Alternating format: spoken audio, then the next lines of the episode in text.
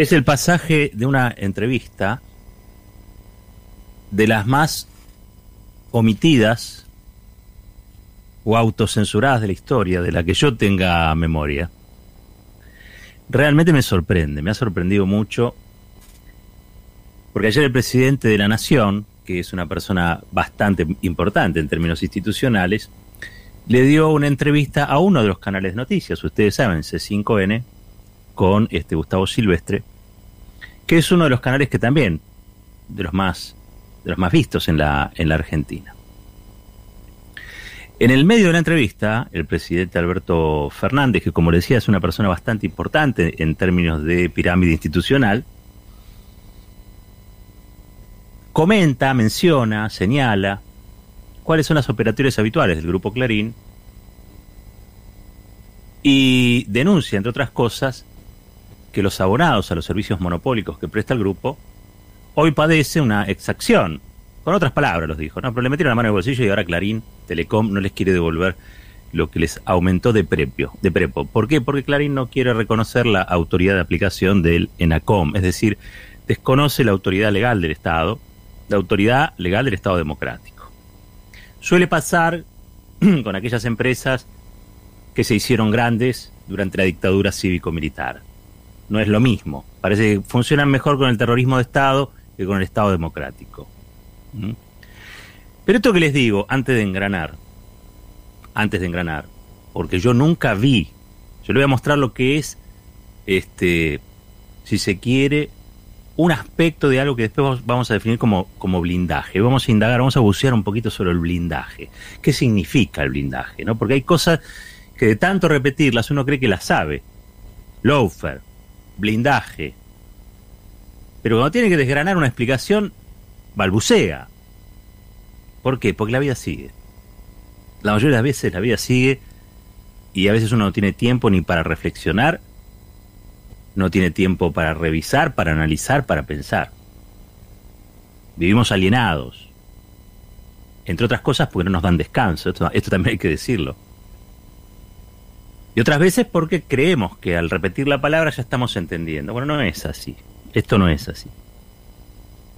¿Qué les quería contar yo? Miren, esto que sucedió es totalmente antiperiodístico. Si habla el presidente de la Nación y si habla sobre el mayor grupo monopólico de Argentina, es noticia. Sale publicado. Si además ese grupo monopólico entabló una suerte de reyerta jurídica, batalla jurídica con el Estado legal, democrático, y no quiere retrotraer unos aumentos que son ilegales y perjudica a los abonados, y el presidente refiere a ese caso, es más noticia todavía. ¿Se entiende lo que digo? Habla el presidente, el presidente dice X. Perfecto, el presidente dijo X. Pero si el presidente dijo X y Clarín tiene que devolver la plata que le robó a sus abonados, es noticia. Acá o en cualquier país del mundo donde se haya entablado un litigio como el que Clarín sostiene con el régimen democrático. Es noticia. Todos los que no pusieron esto como noticia, todos los que no pusieron esto como noticia, son eso que se llama hegemonía. Cuando uno quiere describir la hegemonía, ¿Dónde vemos aplicada la hegemonía de Clarín? Si le ganamos las elecciones, si Clarín no existe más, si con todas las causas, con todas las tapas que hicieron, le ganamos la elección igual. La política, que a veces vuela abajo, lo piensa así. Pero esto que pasó es la aplicación de una hegemonía. ¿Qué quiere decir eso? Que nadie de los controlados por Clarín, nadie de los que satelizan alrededor de la agenda de Clarín, se animó a publicarlo para no tener complicaciones, para no tener problemas. Son capaces de hacer, de omitir, de censurar incluso la palabra del presidente de la nación, con tal de no ofender a Mañeto. Eso es hegemonía y eso es poder. Y que no me vengan con, hay que cambiar la agenda, miren qué fácil es para la comunicación monopólica, construir agenda y hegemonía, y ustedes no saben lo difícil que es, y yo les puedo decir que cualquier arresto individual no sirve de nada. Es como un tweet en un mar de tweets. No, no, no, no existe. En la Argentina se están discutiendo cuestiones de poder que son muchas, de, una envergadura mucho mayor de lo que significa un enojo puntual, circunstancial, con una tapa, con un título, con una foto. No, no, no. Se están discutiendo cosas muy graves. Por lo tanto, si vos no tenés claro qué es la hegemonía, probablemente no puedas hacer nada contrahegemónico. Probablemente estés en un margen. Seas una propuesta alternativa. Una propuesta alternativa de minorías. Que podrán ser muy intensas, pero por ser intensas, y aunque tengas la razón, si las mayorías no te creen, si vos no construís tu propia hegemonía, estas ideas que son nuestras ideas no ganan elecciones. Y eso lo sabe, ¿saben quién? Cristina Fernández de Kirchner. Por eso yo la sigo me parece intelectualmente brillante para el promedio político de la Argentina. Y creo que entiende claramente quiénes son los jugadores de poder a los que se enfrenta. Y Cristina creo que además se ha formado. No es que sigue mirando la política con los saberes que tenía hace 70 años, hace 50, hace 30 o hace 40. Está incorporando permanentemente nuevas nociones, nuevas teorías para entender ¿Qué corno pasa en la realidad? ¿Qué pasa con la política? ¿Qué pasa con los descorazonados de la política? ¿Qué pasa con los factores de poder? ¿Con los grupos este, que detentan la concentración de la riqueza y por ende también los resortes fundamentales de una economía? ¿Qué son los diarios? El otro día se lo escuché a Leandro Santoro y la verdad es que me pareció maravilloso. Eh, Santoro dijo que los diarios son el comité central cumplen el papel del Comité Central de los partidos políticos de izquierda ya por los 60 o los 70. Lo que descubrimos con el tiempo, y ya estamos grandes, es que también los partidos de derecha pueden tener un comité central. Y ese comité central se llama Clarín en la Argentina. Pero bueno, yo quería compartir esto que estoy hablando, porque al final les digo, esto no salió en ningún lado, yo tampoco se los estoy ofreciendo. Escuchen lo que dijo el presidente y escuchen para poder mensurar lo que implica ser un monopolio como Clarín, cómo administra la circulación de información, cómo silencia aquello que no le conviene, cómo le da una jerarquía menor en su propio diario, pero en el resto lo silencia por temor por terror. Del mismo modo que condiciona a la política, también condiciona a la comunicación. Vamos a escuchar qué dijo el presidente de la nación de todos los argentinos y las argentinas, Alberto Fernández.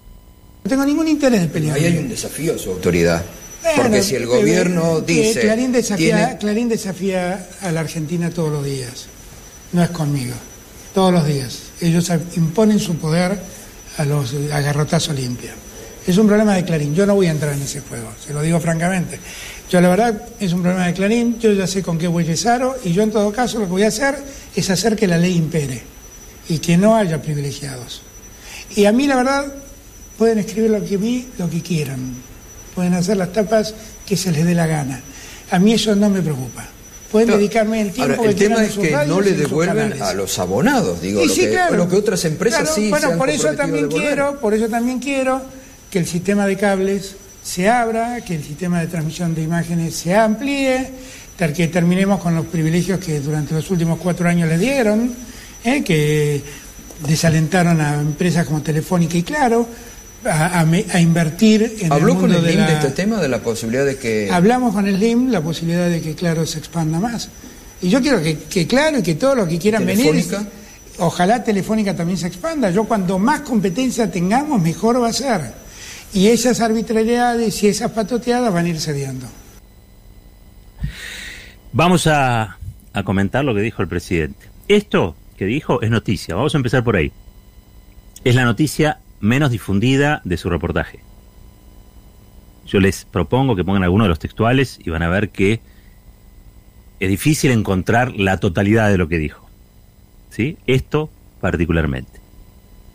La palabra del presidente les decía tiene, lo vamos a analizar en dos fases. Una, yo no sé si Claro, Slim o no sé qué van a poder desembarcar en Argentina y tampoco sé si esa es la solución para el problema de las telecomunicaciones. ¿Por qué?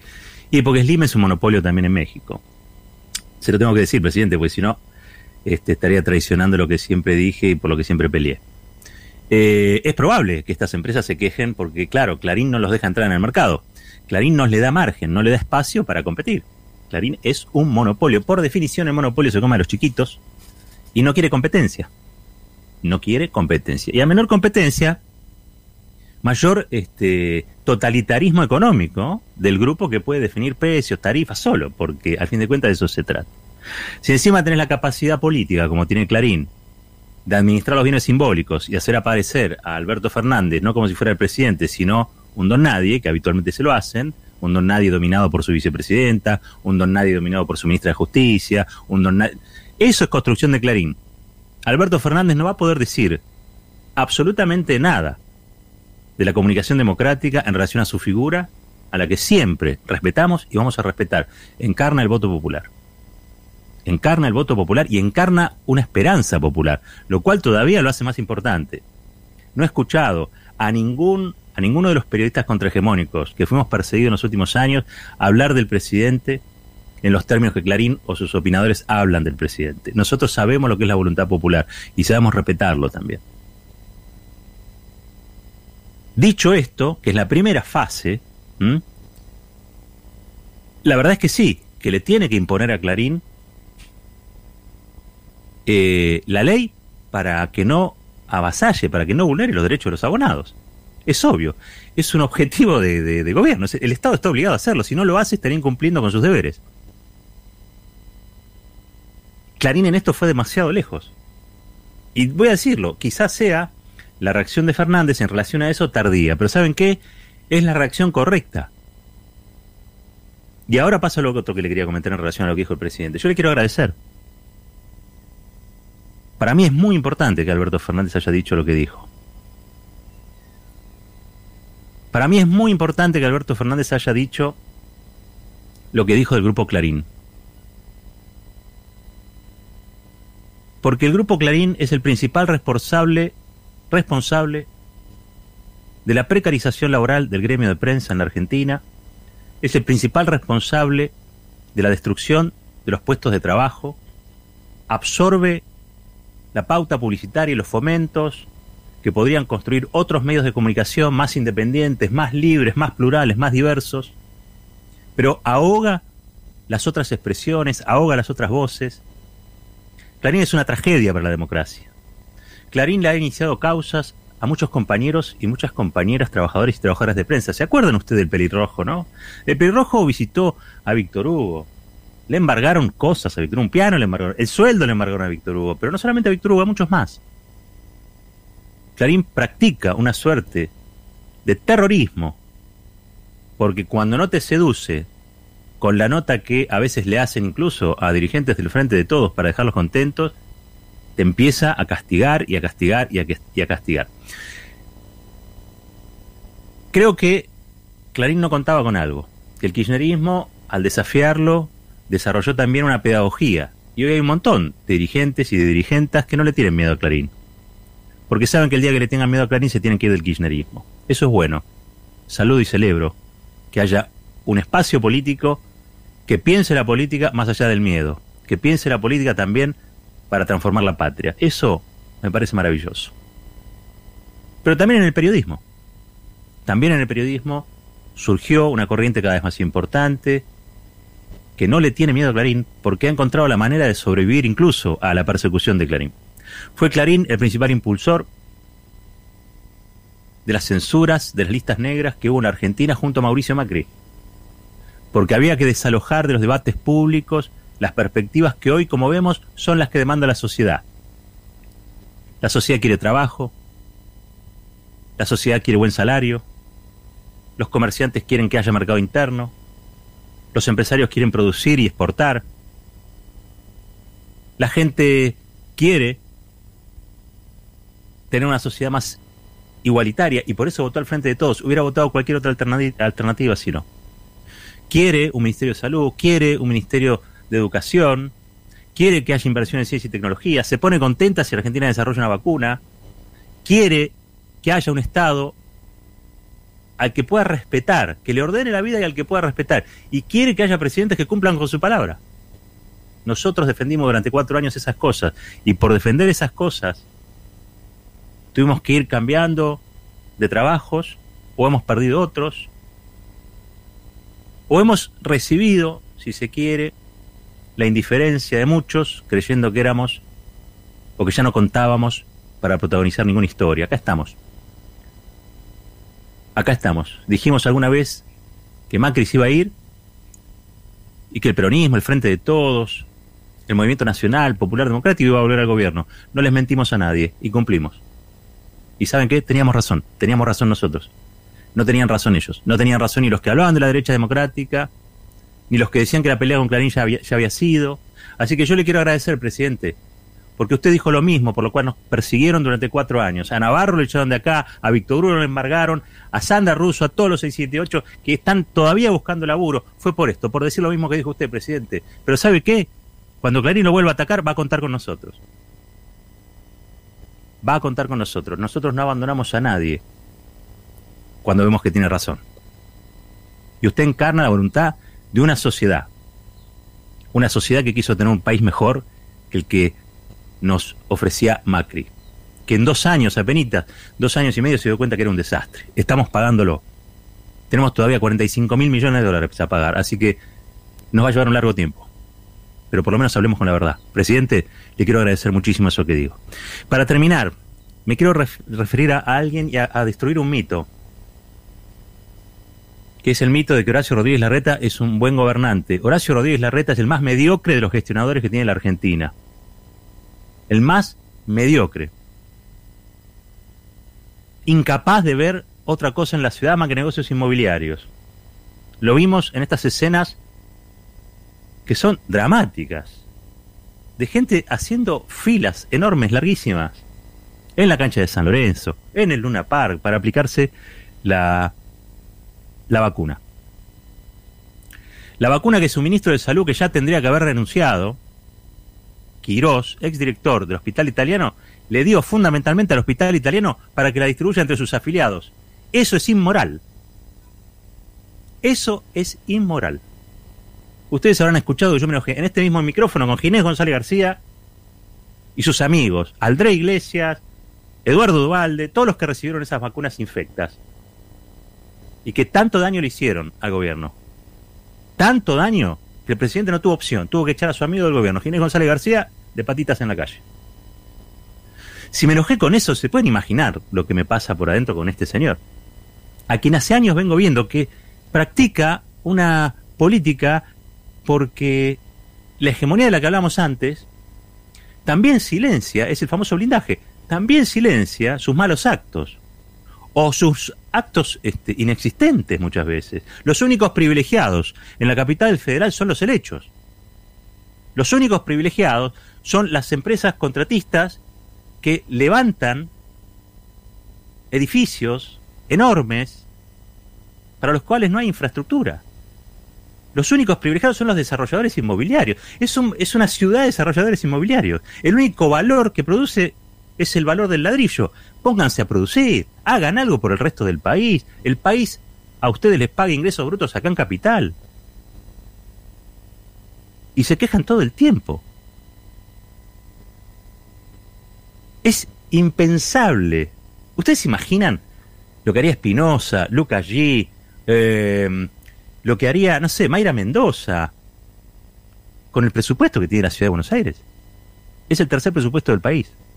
No sé, yo creo que harían cosas muy importantes. me imagino que no serían los únicos privilegiados los helechos. Me imagino que se concentrarían en, construir escuelas, asfalto, vivienda, luminaria. Porque es lo que hacen con mucha menos plata de la que tiene la reta. Con mucha menos plata de la que tiene la reta. Pero claro, y acá es donde yo quería hoy contarles lo que realmente me pasa en relación al blindaje. Hablamos tanto del blindaje, blindaje, blindaje. El blindaje es la hegemonía de los grupos concentrados, que son eh, los grupos concentrados de la comunicación, que es esencialmente Clarín, en su distrito puntual, que es la capital federal, construyendo una realidad donde aquello que está mal, en realidad parece que está bien. Eso es la reta. La reta es un artificio, es un engaño. El verdadero Larreta es el que está detrás de la historia de Favaloro. Todos tienen un muerto en el placar. ¿Qué voy a decir un muerto en el placar? Tienen varios cementerios. El tema es que si tuvieran cementerio de verdad estarían construyendo el edificio. Tienen la mayor concentración de hospitales del país. Tienen la sede y todo un despliegue sanitario de la mayor obra social de América Latina que se llama PAMI. Tuvieron todo este tiempo para organizarse. Ustedes vieron las imágenes hoy. ¿Y saben lo que dijo un funcionario de la reta? Lo tengo acá anotado el nombre, porque son estos que no conoce nadie, porque claro, el blindaje, blindaje garantiza, el blindaje garantiza, entre otras cosas, que vos te acuerdes de Julio Devido, que te acuerdes de Cristina Fernández de Kirchner, que la tengas todo el día dándote vuelta, pero de este personaje ignoto, ignoto, que ahora les voy a dar el nombre, ahora les voy a dar el nombre. Acá está. Gabriel Armando Batistela. Escuchen porque le van a pasar un audio que es, el señor acusa a los jubilados, a las jubiladas, personas mayores, adultas mayores de 80 años, que hoy se fueron, de que son demasiado ansiosos. O sea, el problema no es la reta, es la ansiedad. El problema no es Santilli, eh, que le gusta dar reportaje, pero no le gusta trabajar mucho. Digo, es la ansiedad. El problema no es Quirós, que le da las vacunas que consiguió el Estado Nacional a los afiliados del hospital donde él era director. Un vivazo. Va después con cara de buenito. Son, son un artificio, son una mentira, son la mentira más grande que ha construido la comunicación hegemónica en la Argentina. Macri, Larreta, Vidal, puro marketing. Los helechos recontentos.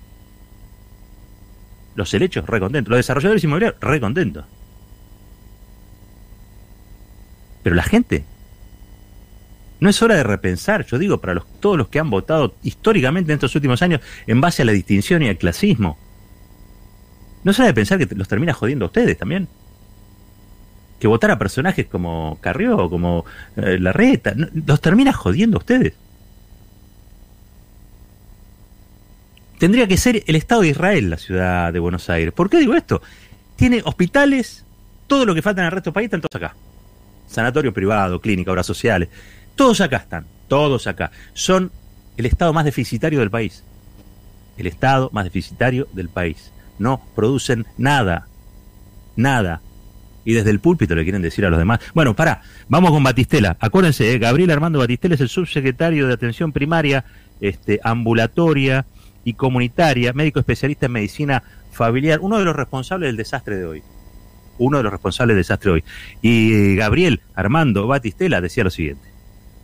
Pasaron varias evaluaciones que hicimos. Por un lado, es un momento muy importante para el adulto mayor. Muchos de los que están viniendo, y estuve charlando con ellos, hace 11 meses que están en sus domicilios esperando una lucecita de esperanza. Y esta es la primera lucecita que pueden ver. La ansiedad y, lo vemos o, todos los meses en una cola del banco que, se anticipan, vienen más temprano los turnos, ahora ya llegaron sillas, ahora estamos cambiando el lugar de espera sobre el Paseo del Bajo, que hay sombra, va a haber más sillas, eh, tuvo una dinámica y también vamos a hacer una redistribución de turnos para los próximos días, que vamos a hacer los llamados telefónicos a aquellas personas para desconcentrar.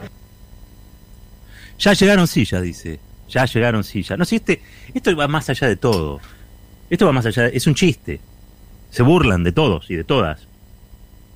Se burlan de nuestros este, padres, de nuestros abuelos. Se burlan. Son ansiosos. El problema es la ansiedad. ¿Por qué no le receta un Amplax? Y lo solucionamos todo. No, eh, esto que pasa es grave. ¿eh? Esto que está pasando es muy grave. Eh, dicen que en los próximos días se va a solucionar. Hace un año que estamos en pandemia, Rodríguez Larreta, y este Batistela, que no sé dónde lo sacaron. Pero bueno, la comunicación hegemónica, el blindaje, el famoso blindaje. Eso que la política no quiere ver. ¿eh? Porque también tengo que decir algo. Esto Larreta no lo puede hacer sin Clarín y sin un sector del PJ de la capital. Chicos, bánquensela. Se callaron durante todos estos años. Hablen, denuncien, digan algo. Y así como critico al PJ de la capital, también se lo digo a los periodistas, ¿eh? Tengo colegas que se callan porque saben que el sueldo se los paga Rodríguez Larreta. Asumamos entonces que no es solamente, no es solamente que el kirchnerismo tal cosa o tal otra. asumamos que hay un estado de cosas que hacen posible que esta mentira nos gobierne y después nos agarramos la cabeza y vemos hoy. ¿Saben cuántas cuadras de cola había en San Lorenzo hoy? Siete cuadras de cola. Siete cuadras de cola esperando. Ustedes vieron la cantidad de personas, de, adultos mayores que había en el Luna Park. Bueno, eso es responsabilidad de Horacio Rodríguez Larreta y de todo su equipo de gobierno nefasto. yo mire, en cada, en cada funcionario larretista hay una María Eugenia Vidal, para que quede claro de lo que estoy hablando. Marketing, foto, eh, plata, eh, todo lo que se imaginan que está mal. Porque a fin de cuentas, a esta altura del partido lo único que queremos es que haya buenas gestiones.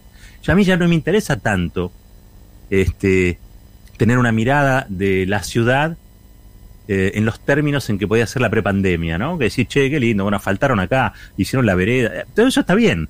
Pero hoy estamos en medio de una pandemia, lo que quiero es que si convocan a vacunar lo hagan bien. Faltan sillas, dijo. Son ansiosos. ¿Por qué no le recetan tilo? ¿Qué, ¿En qué país viven? Son inútiles. Esta es la verdad. Son inútiles que cuentan a su favor con que nadie le señala la inutilidad. Y nosotros somos los únicos que hace años venimos diciéndolo y se nos castiga también por eso. Se nos castiga. ¿Y saben de qué manera se nos castiga? Yo voy a contar algo que nunca conté. Y tiene que ver con estas cosas. Yo trabajaba en un lugar, no importa dónde. Y no se estaban pagando los sueldos regularmente. Y no se estaban pagando los sueldos regularmente, entre otras cosas, porque el gobierno de la Ciudad de Buenos Aires, estamos hablando de la época macrista, ¿no? El gobierno de la Ciudad de Buenos Aires y el gobierno de la provincia de Buenos Aires exigían, a cambio de poner pauta publicitaria, modificar la línea editorial. Y en algún caso también que, por ejemplo, yo no estuviera. Y me pusieron entre la espada y la pared. Si me quedaba, esos compañeros, esas compañeras que trabajaban ahí, no iban a tener pauta oficial del gobierno de la ciudad y del gobierno de la provincia. Del VAPRO, más específicamente, y del Banco, del banco Ciudad. Y la verdad es que a mí me gustaba escribir ahí. Y la verdad que para mí era una pelea política y profesional. Pero un día me di cuenta que no podía ser tan omnipotente Bajate del pony, caballero. Y agarré mis cosas y me fui. Y dejé de hacer eso. Y recibieron la pauta. Y pudieron cobrar sus salarios. Gente dignísima, ¿eh? no tengo nada que reprocharle ni que decirle ni un corno, porque la verdad, contra el salario de la gente no se va. Nunca hay que ir contra el salario de la gente. Pero hay que romper con este estado de cosas. Los porteños, las porteñas, se merecen tener una ciudad mejor, se merecen tener gobernantes mejores. El país necesita una ciudad capital de todos los argentinos y de todas las argentinas, que se parezca más al país, que sea como es el país, y no tan a la derecha, porque este, este es el santuario de la derecha, donde está incubando una ultraderecha que nos va a hacer enorme daño. Nos va a hacer enorme daño. Esta es la retaguardia de todo lo que está sucediendo ahora, este golpe blando que le quieren dar este, al Formosen Infran, este, y que preparan escaladas novedosas. Ahora, no puede haber un sector de la sociedad que vea o que crea que Patricia Bullrich eh, es una defensora de los derechos humanos y está en contra de la represión. Repartió más balas de goma y más gases y palos este, en los últimos cuatro años, además de Rafa Nahuel, además de Maldonado. ¿Quién puede creer eso? Bueno, hay porteños y porteñas que lo creen. Por eso digo que es el santuario, es la retaguardia de todo ese movimiento que empieza como una derecha, que algunos ven como derecha democrática, pero va a terminar en una ultraderecha. Véanlo hoy, no les importa nada, la gente es falso, es mentira, a la reta no le importa nada, a quien no le importa nada. Son un proyecto de poder. Y lo que quieren construir no es una ciudad, es un country. Y yo estoy orgulloso de no haberme sentado a la mesa de Rodríguez Larreta a pedirle pauta. Ni ahora, ni nunca. Siempre perdiendo, no me importa. Pero ¿saben qué?